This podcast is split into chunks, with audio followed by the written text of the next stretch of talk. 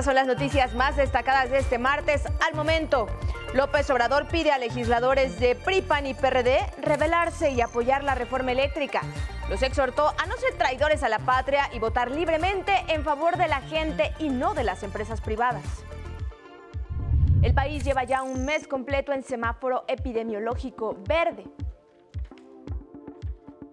Esto debido a que se tienen que evitar nuevas olas de contagio, el gobierno anunció una nueva jornada de vacunación nacional de refuerzo. Además, llamó a participar en el ensayo clínico de la vacuna patria. La consulta de revocación de mandato en su recta final. Ciudadanos de todo el país saben y se aprestan a participar en este ejercicio democrático. Así lo aseguran ante nuestros compañeros y hoy le tenemos los testimonios de pobladores en Chiapas, San Luis Potosí e Hidalgo. Y en la Ciudad de México habrá ley seca el domingo. En el mundo, en Ucrania, las dantescas escenas de civiles ejecutados por los rusos en Bucha se repiten en otras zonas. Ante el Consejo de Seguridad de la ONU, México condenó enérgicamente las atrocidades cometidas en esa nación devastada.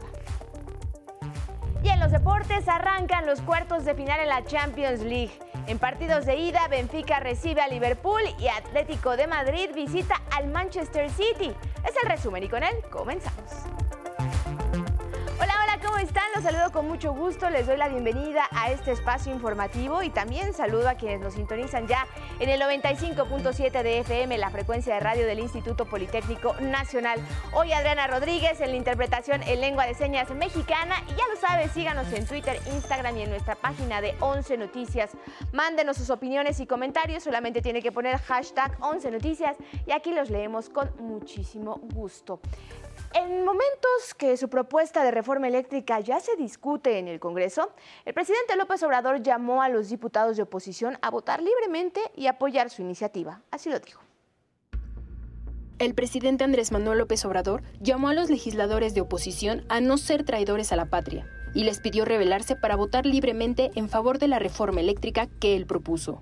El mandatario respondió así esta mañana, luego de que los dirigentes de la oposición en la Cámara de Diputados anunciaron el lunes que votarán contra la iniciativa presidencial en materia eléctrica. No están de acuerdo con votar para que se siga protegiendo a las empresas particulares. Estoy yo eh, confiando en que van a votar libremente y se van a rebelar. Y llamo a eso, a que se rebelen para que sean auténticos representantes populares y no empleados de grupos de intereses creados, que no sean traidores a la patria, que la libertad no se implora, la libertad se conquista. Agregó que se están viviendo tiempos de definiciones y en los próximos días se sabrá quién es quién, pues la oposición dejó claro que apoyará a las empresas particulares y la inversión extranjera. Cuando no hay una ideología, cuando no hay principios, cuando no hay una doctrina, cuando es la lucha del poder por el poder, cuando lo que domina es el pragmatismo ramplón, pues se desfigura todo. Eso es una situación lamentable. Ojalá y este, reflexionaron más sobre sus conductas. Pidió también a la Suprema Corte de Justicia de la Nación definirse sobre la reforma eléctrica. Pues va a ayudar mucho. Nada más que la ley no es eh, inconstitucional, eso no hay duda. Sin embargo, si esa es la decisión de la Suprema Corte, declarar de que es constitucional, la ley eléctrica, no estaría incluyéndose en esa ley, por ejemplo, lo del litio, que eso está en la reforma constitucional, y otros temas. Desde luego, sí sería un avance, porque en la ley que está por resolverse en la Suprema Corte, sí hay una definición sobre el despacho de energía, porque una de las chicanadas de los legisladores anteriores y de los gobiernos vendidos fue dejar eh, fuera de las energías limpias a la energía que se produce con las hidroeléctricas. No se considera energía limpia y se despacha primero el gas. 11 Noticias, Denis Mendoza. El Pleno de la Suprema Corte de Justicia de la Nación discute los proyectos de resolución de tres controversias de inconstitucionalidad interpuestas contra la ley de la industria eléctrica, con el acuerdo de votarlas a más tardar el jueves. Con ocho votos a favor y tres en contra, las y los ministros del Pleno declararon que la ministra Loreta Ortiz no está impedida para conocer y participar en la discusión del tema. Consecuentemente, la señora ministra Loreto Ortiz, quien además es ponente en el asunto, participará activamente en la discusión y votación del tema que nos ocupa. Con puntos de vista divididos, la ministra Loreta Ortiz presentó su proyecto de resolución que propone declarar constitucional la ley aprobada en marzo de 2021 para fortalecer a la Comisión Federal de Electricidad en la distribución de la energía. Y ahora continuamos con nuestro despliegue informativo por diversas entidades del país, donde ciudadanos alistan su participación en este ejercicio de revocación de mandato que se celebrará el próximo 10 de abril. Saludo con gusto en Chiapas a Gabriela Jiménez, Judith Hernández, tú estás en San Luis Potosí, y Nicteja Germán en Hidalgo. ¿Cuál es su reporte, compañeras? Muy buenas tardes, adelante.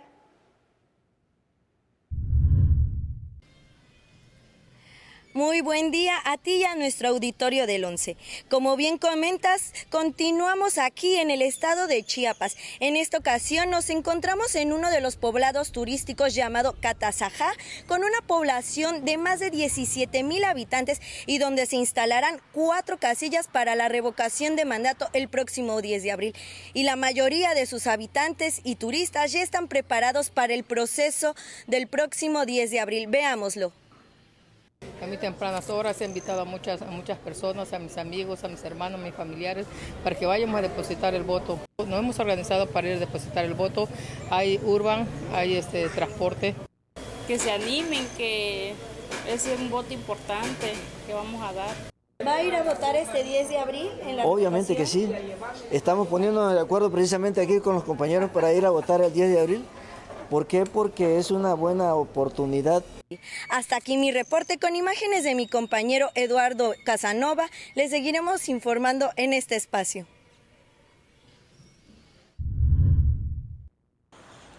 Hola, buenas tardes. Hoy transmitimos desde Ciudad Valles, en el corazón de la Huasteca Potosina, donde ni las altas temperaturas mermarán el ánimo de quienes desean participar el próximo domingo en este ejercicio de revocación de mandato. Escuchemos. Casi nomás vamos en la tarde a votar, casi en la mañana no, porque hace mucha calor. Aquí se siente mucho la calor y por eso mejor vamos en la tarde vamos temprano y ya porque como si hace mucho sol, pues hay que hacer mucha fila y estamos ahí formados, entonces mejor todo desde temprano. Va temprano y tarde, va temprano y tarde. ¿Por qué? Por, bueno, por el calor. Y... La secundaria Tierra y Libertad será sede de una de las 1.269 casillas que se instalarán el próximo domingo aquí en San Luis Potosí y que se pueden localizar en la página ubicatucasilla.ine.mx. Es el reporte con imágenes de Ana Karen Magaña y Cristian Aguilar. Muy buenas tardes. Buenas tardes, seguimos nuestro recorrido por Hidalgo. Esta vez nos encontramos en Tlahuelilpan. Pudimos platicar con algunos comerciantes de la zona sobre la consulta de revocación de mandato. Los invito a escucharlos. Hemos estado platicando y muchos están para participar. ¿Están de acuerdo? Sí. Me voy yo y mis hijos, porque somos tres los que votamos. Bueno, los que hacemos, los que votamos, los que tenemos credencial, tres mayores de edad. Es la decisión de cada quien, ¿no? Y el hecho de, de tener un buen mandato o un mal mandato ya depende de nosotros como ciudadanos. Nada más. Buena idea porque nos están tomando en cuenta nuestra opinión, si nos gusta cómo está trabajando el presidente o no.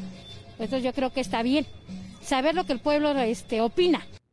Decirles también que platicando con los comerciantes, aseguraron que están dispuestos a abrir un poco más tarde sus negocios o cerrarlos más temprano para poder acudir a este ejercicio democrático el 10 de abril.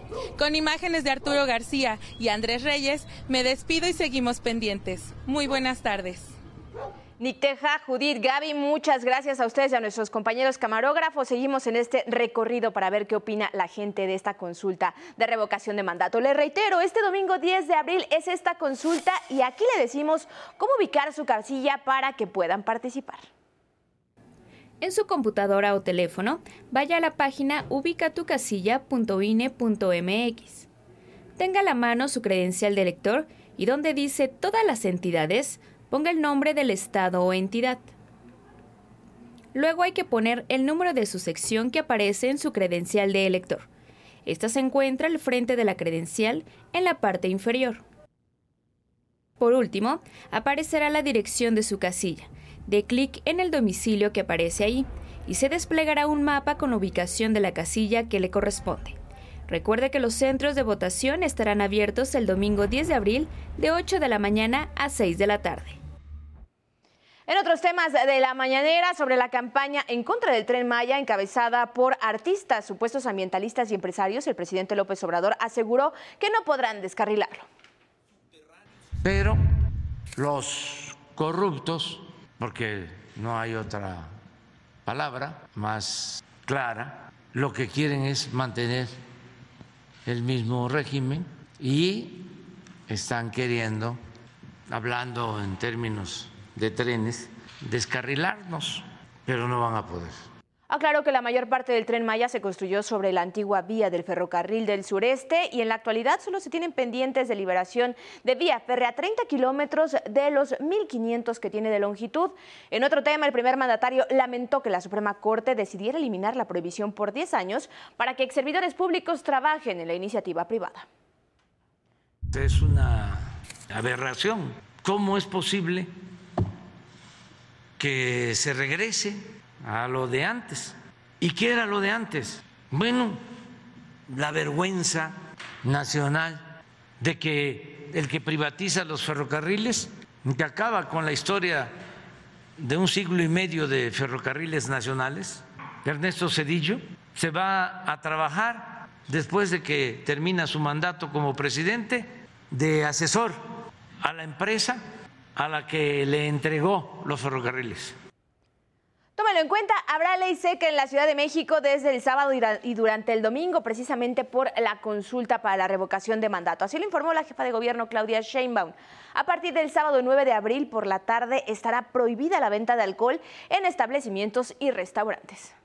No es toda la ciudad, se hace normalmente en días de elecciones y en este caso pues tomamos la decisión de hacerlo igual.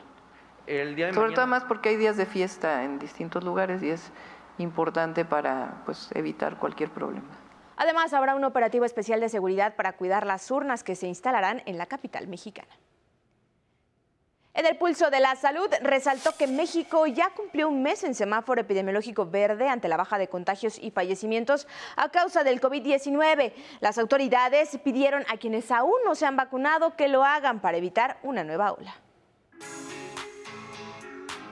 Para evitar una nueva ola de contagios por COVID-19 en el país, la Secretaría de Salud llamó a la población a acudir a vacunarse, especialmente aquellos que todavía no tienen ninguna dosis o que no acudieron a recibir su refuerzo. Seguimos alentándoles a que se vacunen, considerando que la vacuna reduce los riesgos de gravedad y de mortalidad. La cobertura se ha quedado en 90% en promedio nacional. Prácticamente todas las entidades federativas tienen coberturas por arriba del 80%. Recordó que se alista un operativo especial para que este mes se refuerce la vacunación a adultos mayores en todas las entidades del país. Vamos a hacer un esfuerzo muy grande con la cooperación de las entidades federativas para lograr que esa brecha que hay todavía de refuerzos en personas adultas quede completamente subsanada. Y la meta es lograr esas altas coberturas de los refuerzos. En tanto, el subsecretario de Salud llamó a la ciudadanía a formar parte del ensayo clínico de la vacuna Patria, impulsada y creada por el CONACYT, ya que aseguró que los resultados son prometedores. Con información de Denise Mendoza, 11 Noticias. Y miren, ya fueron detenidas las personas involucradas en la agresión a una familia en su auto sobre Río Churubusco a la altura de Eje 3 Oriente aquí en la Ciudad de México, cuyas imágenes se hicieron virales en redes sociales. En el video se observa cómo un automóvil bloquea el paso a una familia donde por cierto viajaban niños y baja un sujeto que comienza a golpear el carro con una barra metálica. El secretario de Seguridad Ciudadana, Omar García Harfuch, informó que los agresores fueron arrestados por estos hechos gracias a la colaboración de la gente. En más de la agenda nacional, le comento que en lo que va del sexenio, la Fiscalía General de la República tiene en curso más de 4.000 indagatorias por trata, principalmente contra bandas que extorsionan a migrantes. Se ha procedido penalmente en en un total de 1.225 carpetas de investigación. Se ha vinculado a proceso a 1.415 personas por este delito y se ha obtenido sentencia condenatoria a la fecha en contra de 420 personas.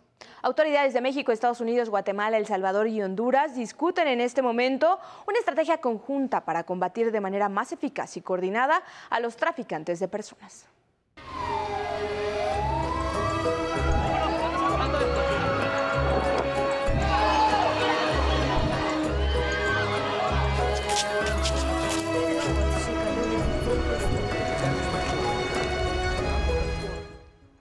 Las escenas de cuerpos de personas en las calles de Bucha y en fosas comunes dolorosamente se repiten en otras ciudades atacadas por el ejército ruso y salen a la luz conforme el ejército ucraniano las recupera.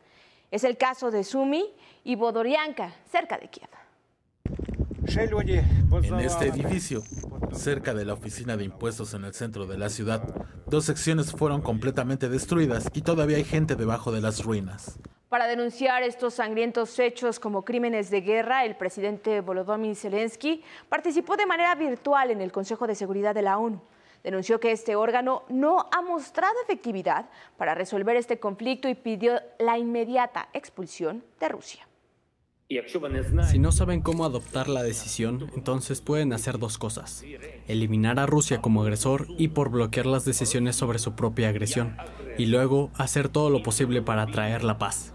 Compartió imágenes crudas de los cadáveres que indignaron a más de uno en el Consejo.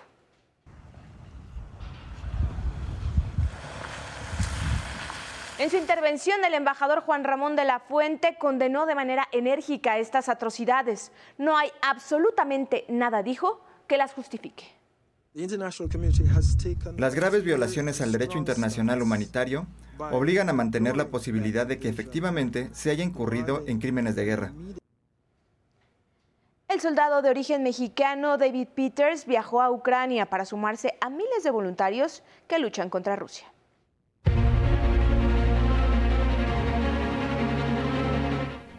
En la guerra, las fronteras se disipan. Nació en México, vive en Texas y luchará la guerra en Ucrania contra los rusos. Nací en Cuauhtémoc, Chihuahua. Tenía muchos años viviendo en Estados Unidos. Ahora, pues, yo miré que la gente allí en Ucrania necesitaban ayuda y yo sentía mi corazón para ir a ayudarles a luchar. David Peters es veterano de los Navy SEALs, uno de los grupos élite de Estados Unidos. En un tren de Varsovia a la frontera con Ucrania, le cuenta a Once Noticias que emigró desde muy pequeño, primero a Canadá y después a Texas, porque la sequía en Chihuahua no dejaba ni que los frijoles crecieran, así que su papá buscó empleo en otros lares.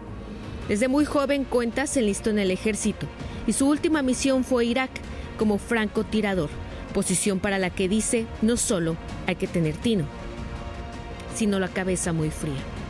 Una vez que no tenía oportunidad, estaba buscando a esa persona por dos meses y una vez la encontré, la tenía en la mirada, pero estaba una persona inocente atrás y no quería que se dañara ella.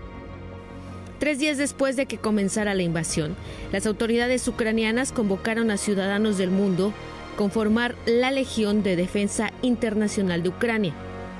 De acuerdo con el ministro de Relaciones Exteriores de Ucrania, Dimitro Kuleva, Hay aproximadamente 20.000 voluntarios extranjeros enlistados.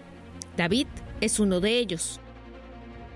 Con imágenes de Miguel Ángel Vázquez, 11 Noticias, Vianey Fernández, enviada. En más del mundo, las calles de Lima, Perú, lucen semivacías por el toque de queda diurno decretado para hoy por el presidente Pedro Castillo. Busca detener la violencia de transportistas que realizaron un paro de actividades y bloquearon carreteras. Hecho de violencia que algunos grupos han querido crear mediante el bloqueo de libre tránsito en los accesos a las provincias de Lima y Callao, el Consejo de Ministros ha aprobado declarar la inamovilidad ciudadana para resguardar los derechos fundamentales de todas las personas.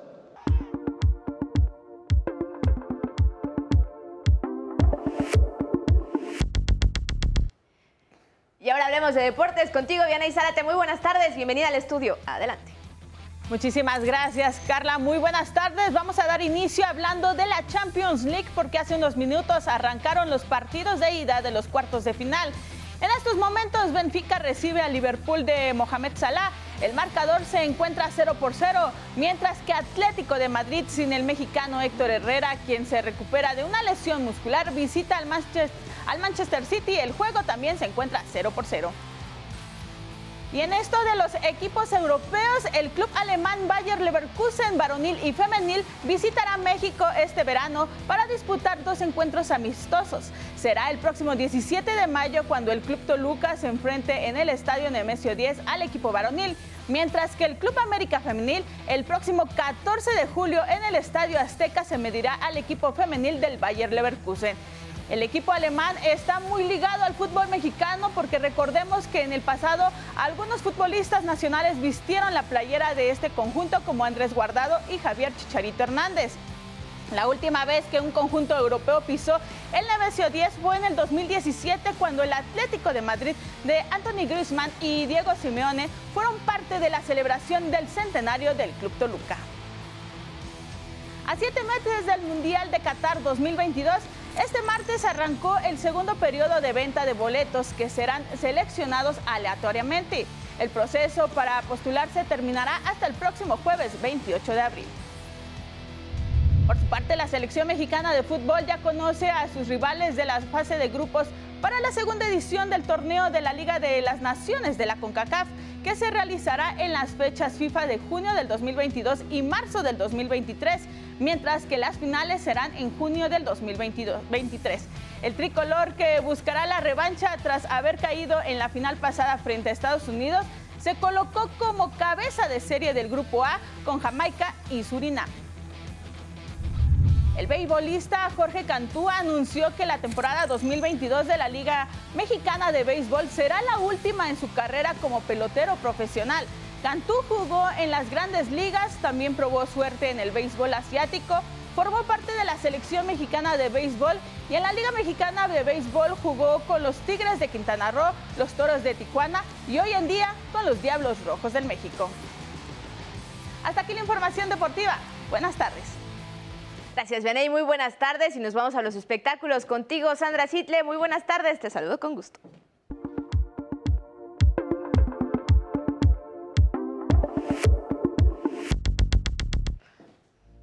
Muchísimas gracias, Carla. Muy buenas tardes. El documental Summer of Love muestra por primera vez las imágenes del Festival Cultural de Harlem, que durante 50 años estuvieron guardadas. Una serie de conciertos que buscaba fomentar el orgullo de la comunidad negra, con quienes hoy son íconos de la música.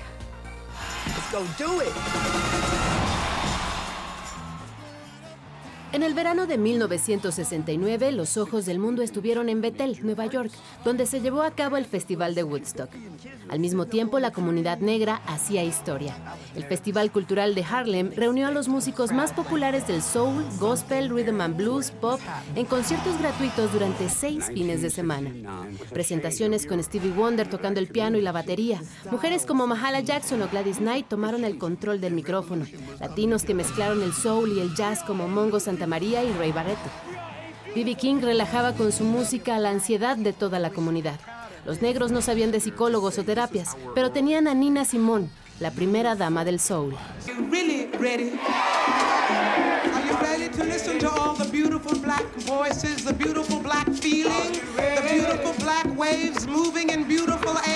Are you ready, black people? Are you ready?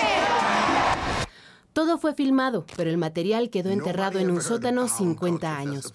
Hasta que Ahmed Khalib Thompson, alias Questlove, lo hizo público en el documental Summer of Love, o Cuando la Revolución no fue televisada, donde incluyó entrevistas con algunos participantes como The Fifth Dimension.